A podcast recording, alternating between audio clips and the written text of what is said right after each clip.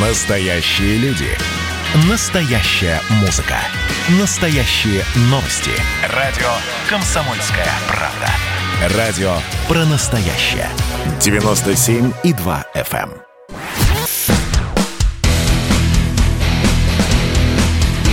Программа с непримиримой позицией. Вечерний Мардан. И снова здравствуйте в эфире радио «Комсомольская правда». Я Сергей Мордан. Я Мария Баченина. Здравствуйте. Так, WhatsApp Viber, напоминаю, 8 967 200 ровно 9702. Пишите ваши комментарии по ходу эфира. Это те, кто не смотрит нас в Ютубе. В Ютубе, потому что работает чат, и здесь это делать гораздо удобнее. Но это те, кто вот любит прямую коммуникацию с ведущим. Рекомендую только, только те, кто уже к Ютубу присоединился, не забываем нажимать кнопку «Нравится» и подписаться на YouTube-канал «Радио Комсомольская правда».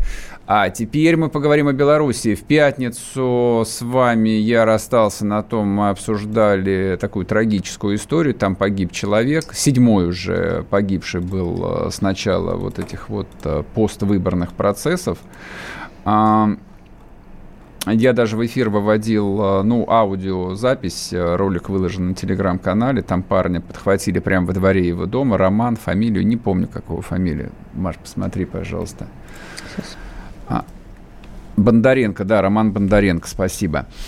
Вот, его какие-то странные люди без формы приняли, взяли за руки, за ноги, погрузили в микроавтобус с тонированными стеклами. Известно, кто ездит по Минску на микроавтобусах с тонированными стеклами. Их, в общем, за эти а, сколько уже, два месяца показывали многократно.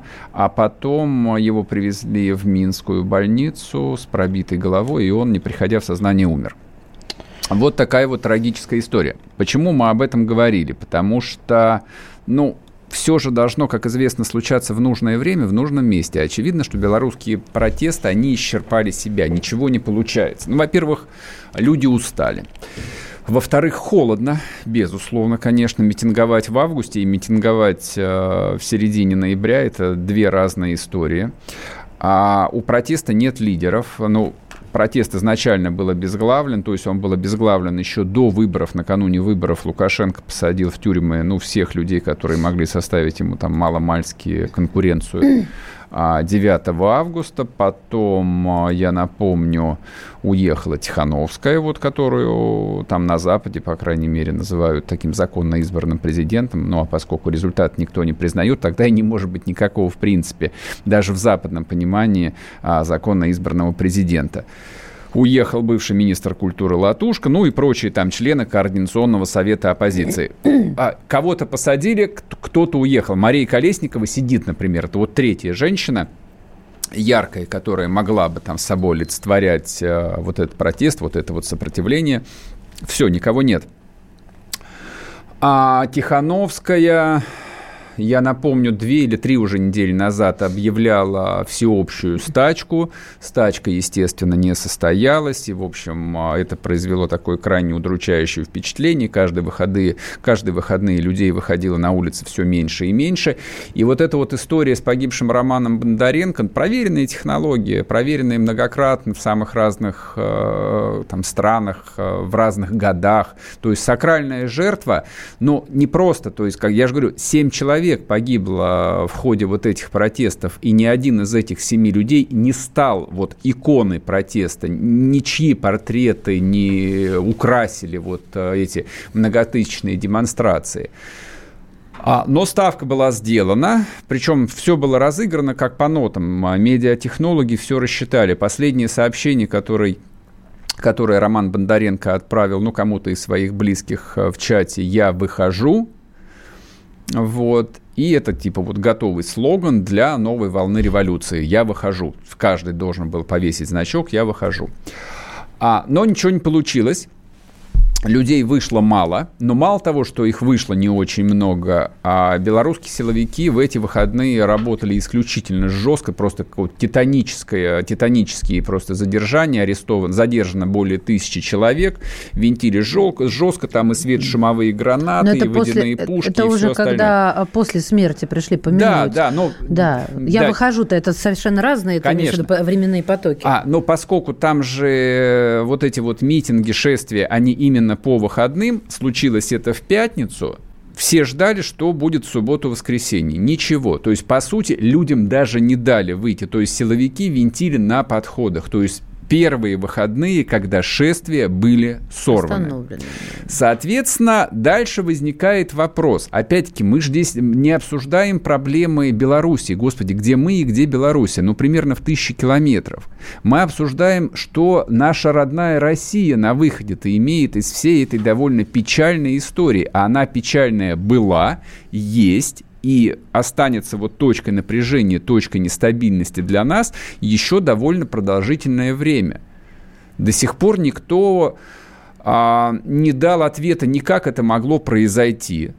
То есть ни политологи, ни действующие политики, ни известные депутаты, чиновников я не беру, хорошо, они ограничены, допустим, в заявлениях своими должностями, но тем не менее есть э, лидеры общественного мнения, близкие к власти, которые должны были ну как-то вот донести до общества позицию условного Кремля а, в том, как он а, воспринимает результаты белорусского Майдана. То есть какие уроки-то страна, вот наша страна из этого извлекла, и что будет дальше?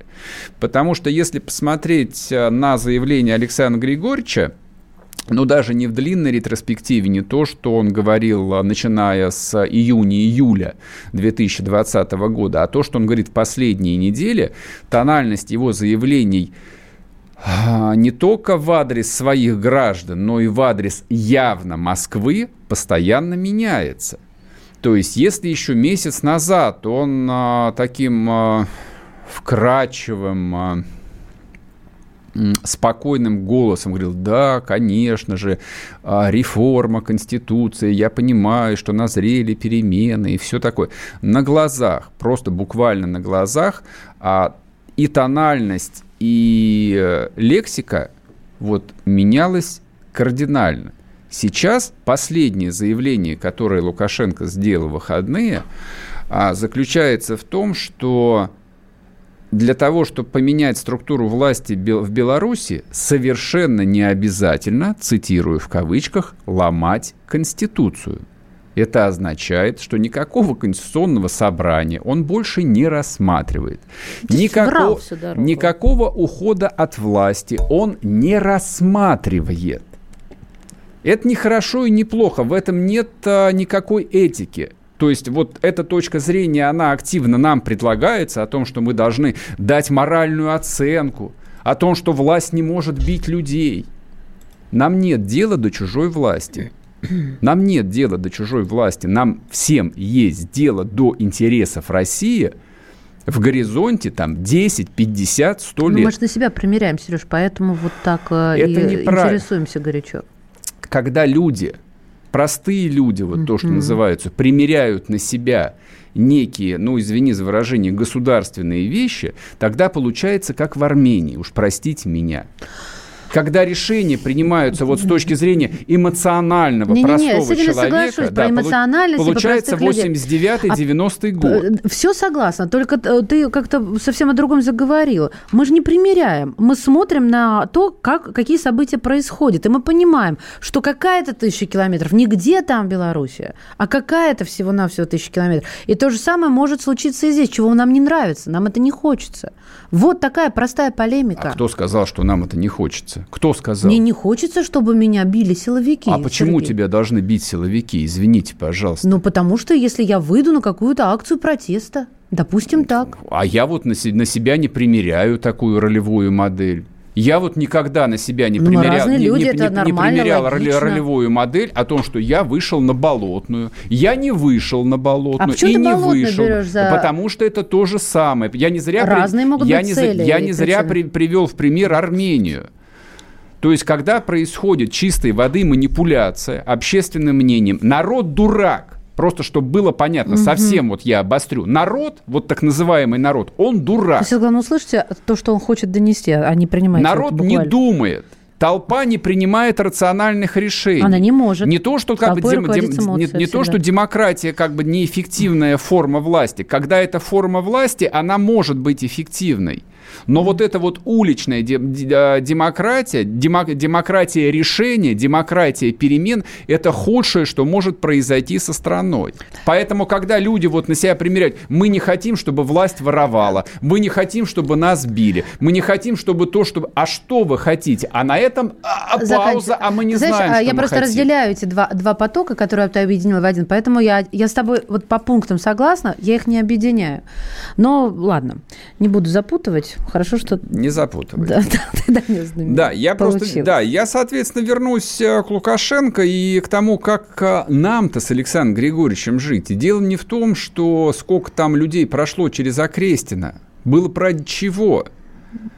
Дело в том, что в, да, дело в том, что в сухом остатке ничего хорошего не получилось. Дело в том, что мы Россия и мы, как русский народ, на выходе после двух с половиной месяцев получили довольно большое количество в стране, которая говорит вся тотально по-русски, большое количество людей, которые к России стали нелояльно относиться, которые Россию ассоциируют с Лукашенко, которого они, много людей, больше не хотят.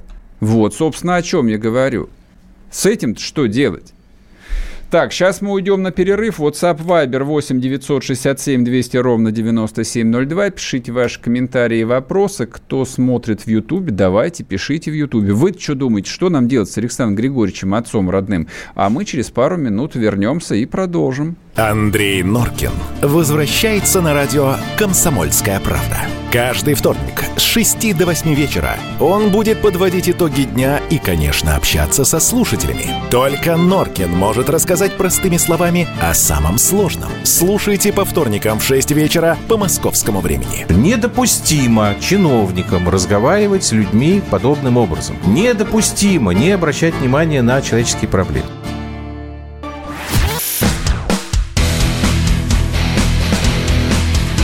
Программа с непримиримой позицией. Вечерний Мардан. И снова здравствуйте в эфире радио «Комсомольская правда». Я Сергей Мардан. Я Мария Баченина. Здравствуйте. Я просто вот а, еще раз напомню, о чем мы говорили в предыдущей части. Мы говорили о том, как меняется риторика Лукашенко. И это не, риторика, это на самом деле он а, прощупывает почву, как дальше ему строить отношения с Россией. Буквально он сказал, да, тут много было всего разного, а Конституцию ломать не надо. А вот еще мы принимали всякие решения, вы прекрасно знаете, что принимал их снова президент, подставляя себя под острую критику общества. Ну, то есть, а, очевидно, там о чем... Ну, модель какая может быть реализована.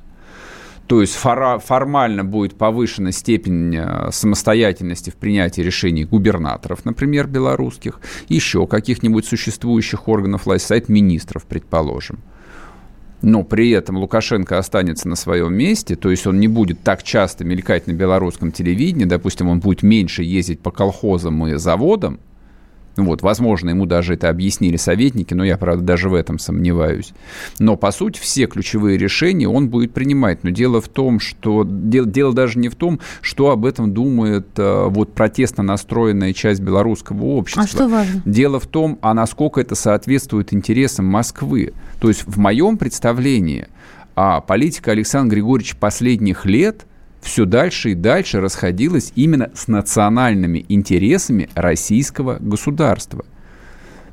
Вот тут а, в комментах спрашивают, ну и, собственно, мы об этом многократно говорили, там вот про социальное белорусское государство и все остальное. Да, я сторонник социального государства. Мне нравится социальное государство и в Беларуси, еще больше в Финляндии, в Норвегии, ну вообще в Скандинавии. Есть много стран, которые хорошо разбираются в социальном государстве. Но мне не нравится одно. Когда 9-миллионный народ, который говорит весь поголовно – даже согласно статистике 97% говорят на русском языке, поэтому я их считаю русскими, они могут себя назвать белорусами, бога ради, не проблема. И вдруг э, им навязывается целенаправленно, системно не русская-антирусская идентичность, а любая другая идентичность всегда настраивается как ан... навязывается именно как антирусская, по-другому эта технология не работает, я вижу в этом реализацию политики, политики в корне противоречащей интересам России.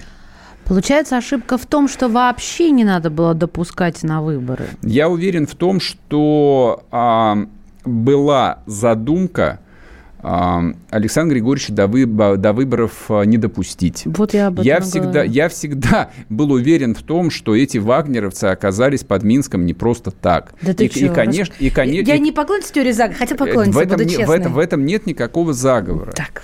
Ну, конспирология. И, и Бабича туда послом отправили. И почему Лукашенко бился в истерике полтора года назад, после чего его зачем-то забрали оттуда. Его отправили. Понятно, почему Лукашенко бился в истерике. Потому что очевидно, что Бабич приезжал менять власть в Минске. Это было понятно, как божий день. Выстраивать контакты, договариваться с местными элитами, деловыми, политическими, силовиками. Для этого должен, послом в Минске должен был быть человек, ну, реально облеченный властью и доверием российского президента. Бабич был именно таким. Его убрали тогда. Я не знаю, что, про... я не знаю, что произошло накануне выборов, то есть вот что произошло, вот что это была за история с этими вагнеровцами, но вы же помните, что говорил Лукашенко, вот все его истерики, интервью. Помним, еще А там и Гордону, и выступления mm-hmm. в парламенте перед выборами. Сразу после вагнеровцев. Я бы сказал, бы, вот это вот и была настоящая антироссийская риторика на 100%, не допускающая никаких других толкований. Это был прямой вызов Москве. Вот, собственно, как бы та ситуация, а, которая была накануне 9 августа. Дальше выборы, дальше помните, что произошло в первую ночь, волнение, там Окрестина, вот все, что происходило. Ну, в Москве посидели, покумекали, и решили, что вариантов у нас других нет. Я согласен, их действительно не было. Но, так же, как с Карабахом. Но это вопрос, опять-таки, риторический, дурацкий вопрос. Дорогие мои, отцы родные, ну как же так получается у вас абсолютно везде? Ну хорошо, там в Карабахе, в Армении говорят не на русском языке, говорят на армянском. Но имея в России 2 миллиона армян с российскими паспортами, небольшая проблема была бы вот э, контролировать там каждый вздох любого армянского политика в Ереване. В Минске там вообще все по-русски говорят. Вы белоруса даже по акценту, скорее всего, не различите. Спутаете его с каким-нибудь уроженцем города Ставрополь.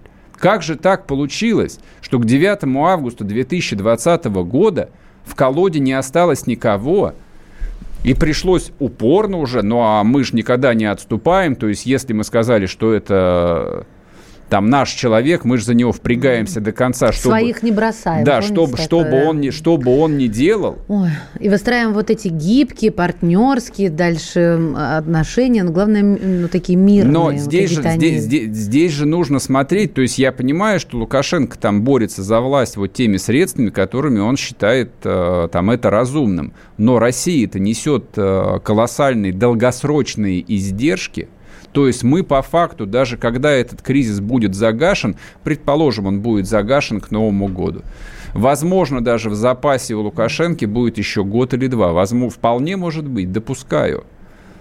Только влияние России на этой территории следующий вот это вот год или два каждый день будет уменьшаться, уменьшаться и уменьшаться. Потому что его поддержка в обществе расти, скорее всего, уже не будет.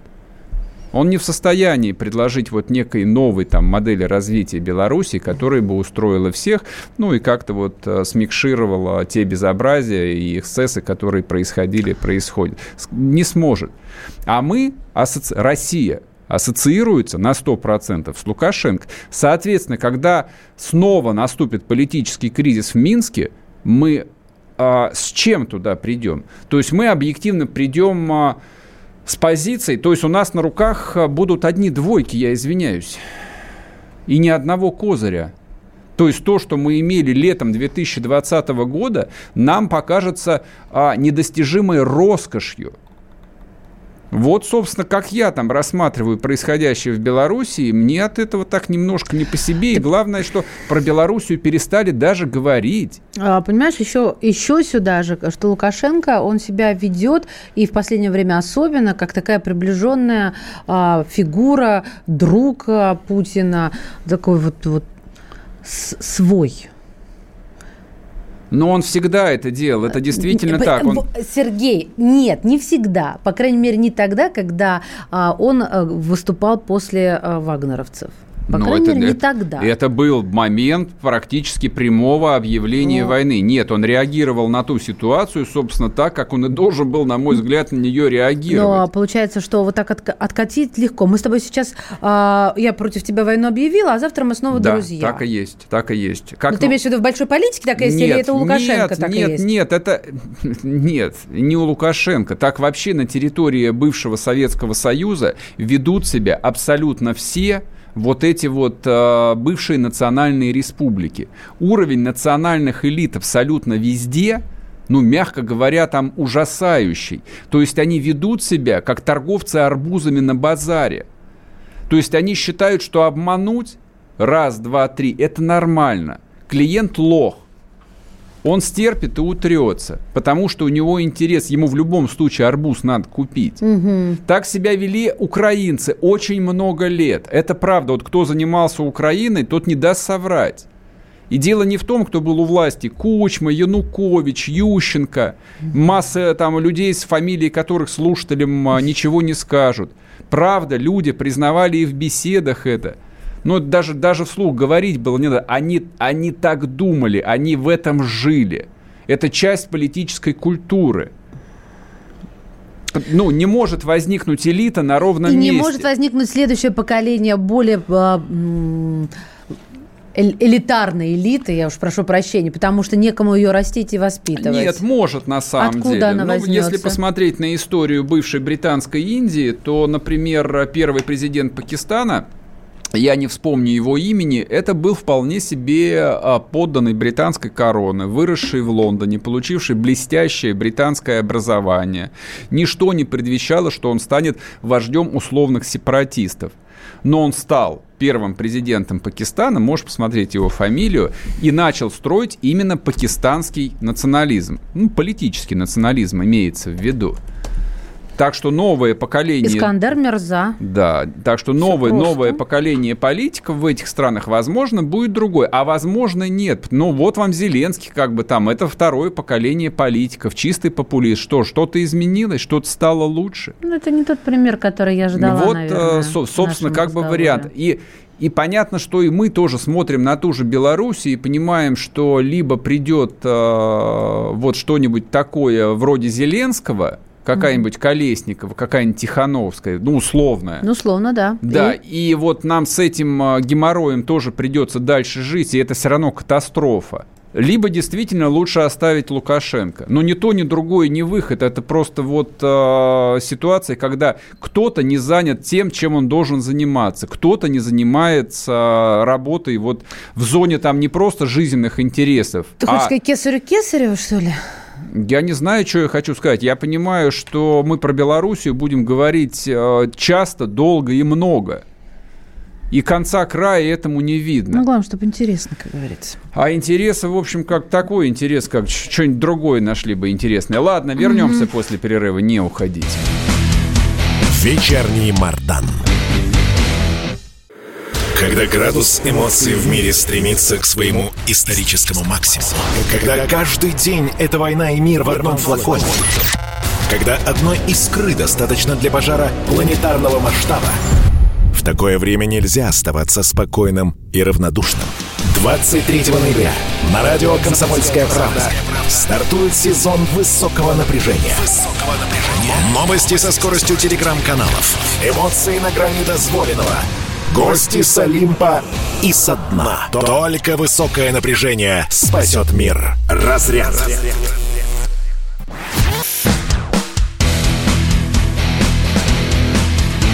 Программа с непримиримой позицией.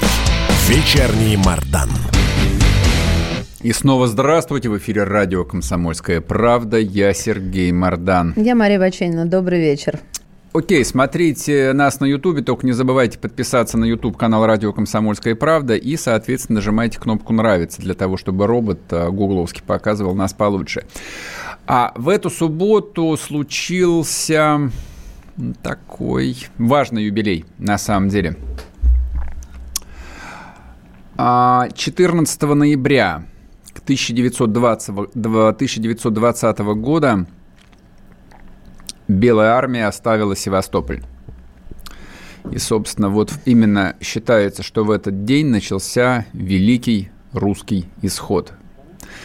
В ноябре 2020 года из Крыма тогда эвакуировалось 150 тысяч русских людей, которые ну, до конца либо сражались против красных, либо это были их семьи и просто гражданские люди, которые в Красной России оставаться не хотели.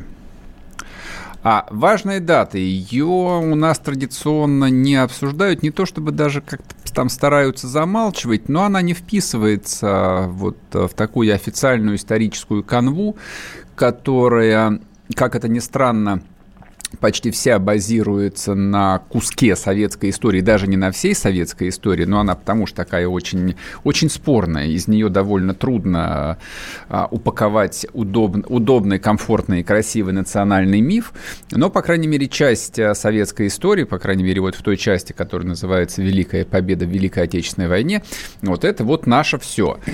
И как а, с этой великой победой упаковать а, дату великого русского исхода, не очень понятно. Но поэтому не обсуждают. А мне кажется, отпустить, а, обсудить эту историю и можно, и нужно, учитывая, что степень атомизации русского общества, российского общества, если хотите, в последние несколько лет она достигла совершенно каких-то невероятных состояний социальные связи утрачены практически во всем. Люди, живущие даже в одном мегаполисе, члены одной семьи, ну, хорошо, если связываются друг с другом по телефону, потому что они живут на расстоянии там двух-трех часов автомобильной пробки, и это считается там невероятным расстоянием. Утрачиваются связи там а, между одноклассниками, однокрупниками те, кто заканчивали университеты, между коллегами. Не возникает а, вот никаких а, долгосрочных социальных групп. Соответственно, в общем, вот с таким обществом, которое состоит из отдельно взятых индивидов, можно делать все, что угодно. Вопрос. Вот этот вот великий исход 1920 года, а точнее пролог этого исхода, который случился в 1917, это главная причина того, что мы живем теперь так, а не как-то по-другому? Или нам а, имеет смысл покопаться поглубже в себе? Поговорим об этом с Павлом Пряниковым, историк, публицист, основатель портала, телеграм-канала «Толкователь». Подписывайтесь, всем рекомендую. Павел, добрый вечер. Добрый вечер. Здравствуйте, здравствуйте. А не буду задавать дурацкий вопрос, вы за красных или за белых, потому что знаю, что вы не за красных, а не за белых. А, а ну как вы думаете, вот эта вот а, тема, которую пытаются раскручивать так называемые монархисты, она благодарна или нет? Нужно говорить об этом исходе или это так? Уже я отреф... думаю, отрефлексировали. Я думаю, что тема забыта, конечно. Не, тема не фигурирует в общественном пространстве. А, и понятно почему. Потому что она касается высших 5% людей, которые действительно либо а, погибли, либо эмигрировали. А, и их потомков здесь почти не осталось. Это как-то не осмысливается. Если совсем цинично говорить, то основная масса крестьянского населения, 85% того времени, она просто вошла в трофейные города, в трофейные усадьбы, вот, принялась там жить и, в общем, нисколько не, не вспоминала о людях, которые это все оставили. Но это примерно как э, варвары вошли вот в Римскую империю в V-VI веке, в такие же трофейные города, э, и начали строить там новые цивилизации. Это причем не в ругательном смысле. Mm-hmm. То есть мы видим, что такие процессы э, происходили не только у нас, это не только Россия, это вся Восточная Европа. Вся Восточная Европа после Первой мировой войны, особенно после Второй мировой войны, когда тоже вошли в немецкие города, ну что там говорить, та же Прага, это фактически немецкий город, какой-нибудь там Штецен на севере Польши, да вся наша Прибалтика, Рига, Таллин, Клайпеда и тому подобное. Это такие немецкие города, куда вчерашние крестьяне вошли. То есть это общая тема для всей Восточной Европы. Что вот прежняя цивилизация ушла, и на ее основе начала строиться новая, новая цивилизация. Что когда-то были атланты, великаны, вот, которые все это создали, и все это теперь ушло. А как вы думаете, почему вот современная Россия, современная российская политическая система, она не, не, не ищет, э, ну, не знаю, каких-то исторических мифов, исторических связей, исторической опоры именно в той императорской России, а берет только очень узкий кусок из истории советской? Хотя, в общем, а, мы живем в антисоветской стране по определению. Ну вот я думаю, это связано с тем, что все мы потомки тех людей, вот, которые занимали нижние этажи в той системе что, э, пожалуй, только культура осталась, в которой у нас есть преемственность, литература XIX века. И то, в общем, не вся. Понятно, что половина тех писателей уже тоже забыты э, или там не фигурирует в основной какой-то своей массе. Я думаю, это с этим связано. Несмотря на то, что вы правильно заметили, что все это вокруг крутится антисоветского мифа, из советской истории только победа 45 -го года вспоминается, ну, немножко космос, Гагарин, 61 год, все остальное отринуто. Мне кажется, это тоже связано с тем, что, в общем, история неприглядная была у большинства, действительно бессубъектность. Мы не помним своих предков, там, далее третьего поколения. От них не осталось никакой материальной культуры, ничего нам предки не передали. То есть большинство населения начали жить чистого листа. Вот была какая-то изба, которая сгнивает или там сгорает – каждые 40-50 лет. Угу. И ничего материального не осталось. Мы живем действительно с чистого листа. Большая часть населения, ну 80%, скажем так, а то и, а то и больше в каких-то местах. И история-то у большинства людей, как бы простых, неприглядна, нечем, нечем там особо гордиться. Память историческая осталась вот максимум только о предках, которые в 30-е 40-е годы были, вот ушли на войну. Это вот, пожалуй, первая такая ну, такой исторический пласт о людях, о которых мы помним о которых мы помним, которых мы чтим, а все, что вот ниже там 30-х, 20-х годов 20 века, все уже поросло быльем. Чего там вспоминать? Крепостные крестьяне или крестьяне, которые ходили в лаптях до 40-х годов. И, в общем, кроме избы, какой-нибудь лошади и коровы, больше ничего не было. Ну, крестьяне еще после войны ходили в лаптях, на самом да, деле. Да, еще и после войны, конечно, и без паспортов были. То есть у нас очень короткая, вот в историческом плане для первого, для западного мира, очень короткая история. Но если у нас паспортизация закончилась в 89 году, вот последние крестьяне в Алтайском крае, прям вот точно зафиксировано, в 89 году получили паспорта, им вот Э, что называется, передвижение по стране мы только при Ельцине или даже при Путине Владимир Владимирович получили право на передвижение, когда прописку ликвидировали. То есть мы даже в собственной своей стране не имели права свободного передвижения. Если вы помните, даже еще, по-моему, при Ельцине хватали, даже, по-моему, в нулевые годы людей без прописки штрафовали, куда-то там высылали. Ну, в Москве, да. Юрий да, Михайлович Лужков покойный бился там до последнего за институт да, прописки, да. это правда. То есть мы вот эти все атрибуты э, западного общества, свобода передвижения, свобода распоряжения собственным телом, свобода читать книги, передвигаться через границы, вот буквально 20 лет им, ну 20-25 лет, когда мы вот вкусили эти плоды, то, что, условно говоря, западный горожанин имел там 100, 100 лет назад.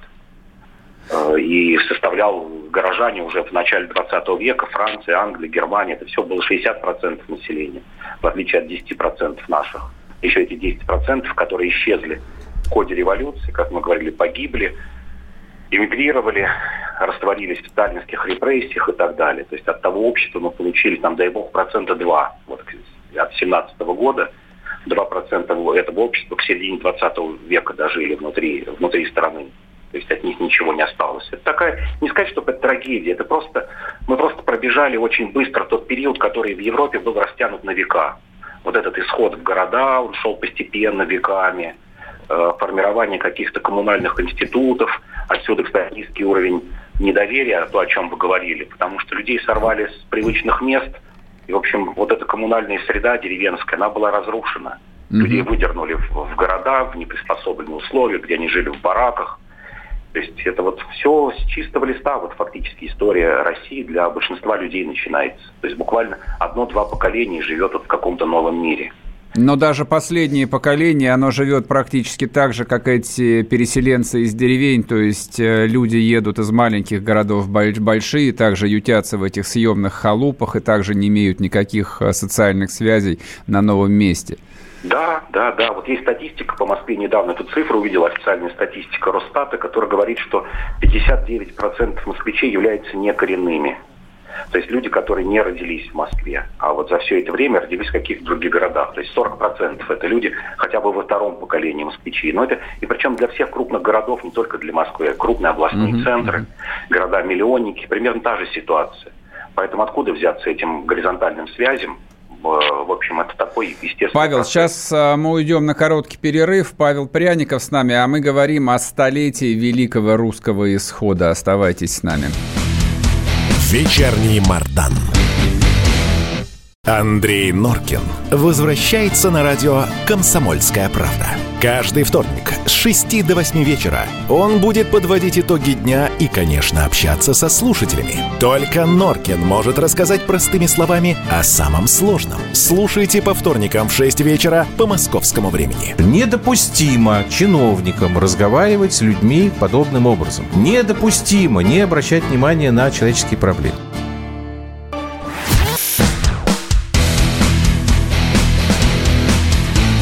Программа с непримиримой позицией. Вечерний Мардан. И снова здравствуйте. В эфире радио «Комсомольская правда». Я Сергей Мардан. Я Мария Баченина. Здравствуйте. 15 ноября, столетие Великого Русского Исхода. Белая армия оставила Севастополь, оставила русский Крым. 150 тысяч последних э, людей, ну, а солдат, офицеров, членов их семей гражданских Белой армии покинули Россию навсегда и растворились в неоглядных просторах Германии, Франции, кто-то оказался в Бразилии, Аргентине, в Штатах. Не осталось следов, следов они исчезли. Павел Приряников с нами, историк-публицист, основатель портала «Толкователь.ру».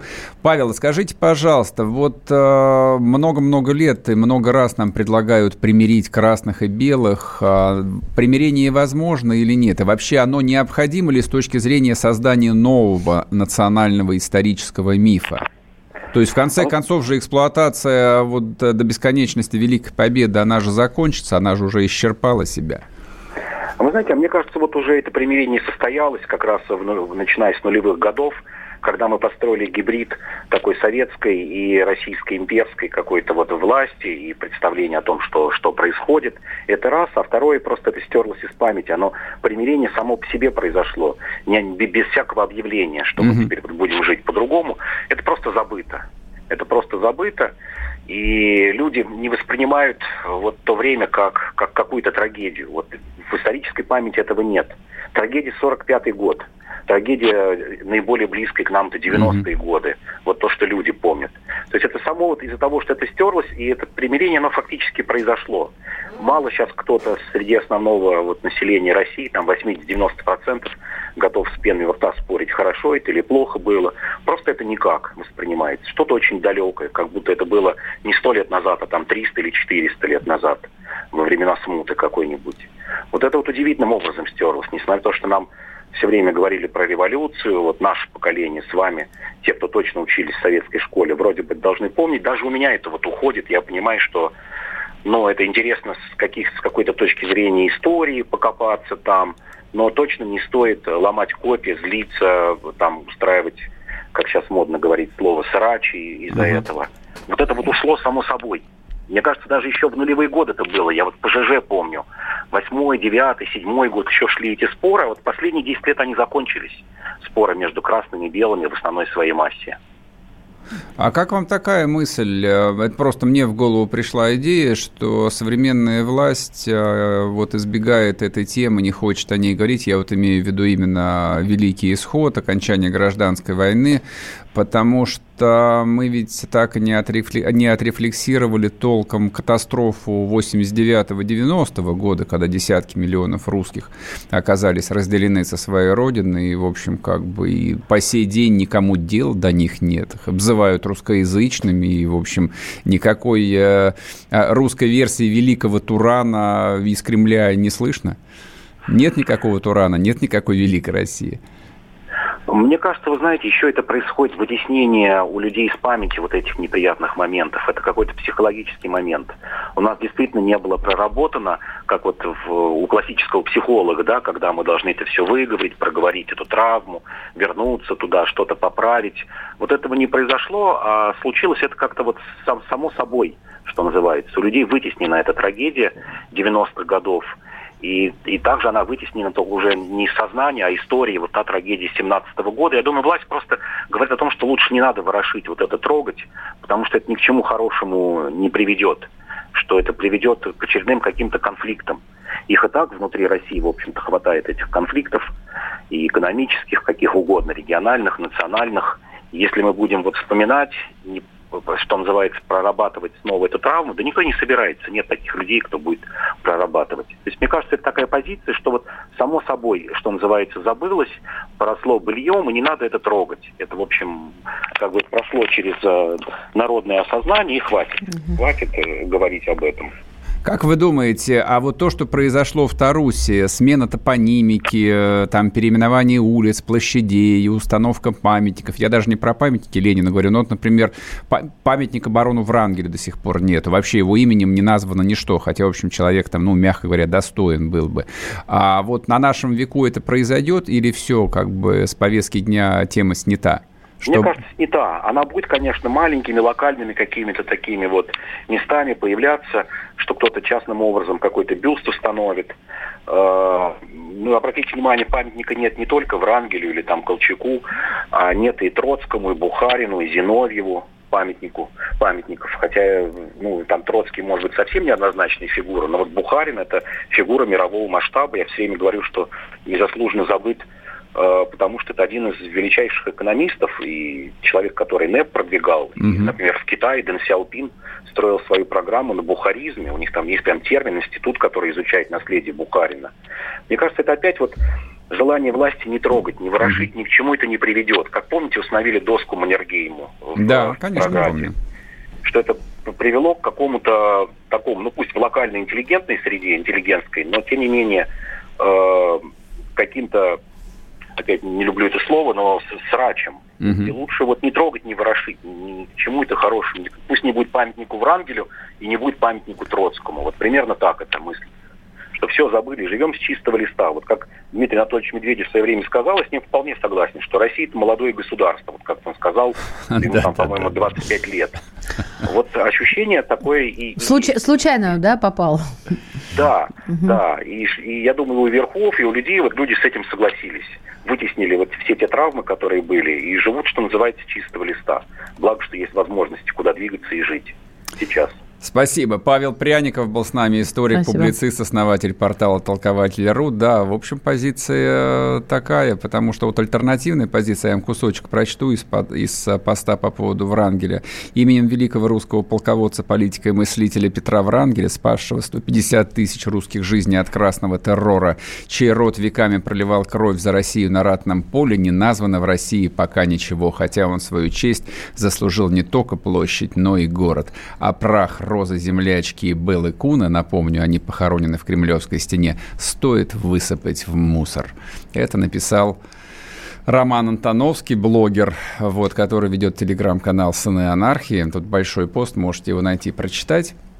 Вот, но продуктивно вот было бы сейчас э, высыпать прах э, розы э, землячки в мусор. Не могу сказать, не уверен. Лучше жить, да, будущим. Вернемся к вам завтра. Хорошего вечера. Всем пока. Счастливо. Вечерний Мардан. Когда градус эмоций в мире стремится к своему историческому максимуму. Когда каждый день — это война и мир в одном флаконе. Когда одной искры достаточно для пожара планетарного масштаба. В такое время нельзя оставаться спокойными и равнодушными. 23 ноября на радио «Комсомольская правда» стартует сезон высокого напряжения. Новости со скоростью телеграм-каналов. Эмоции на грани дозволенного. Гости с Олимпа и со дна. Только высокое напряжение спасет мир. Разряд.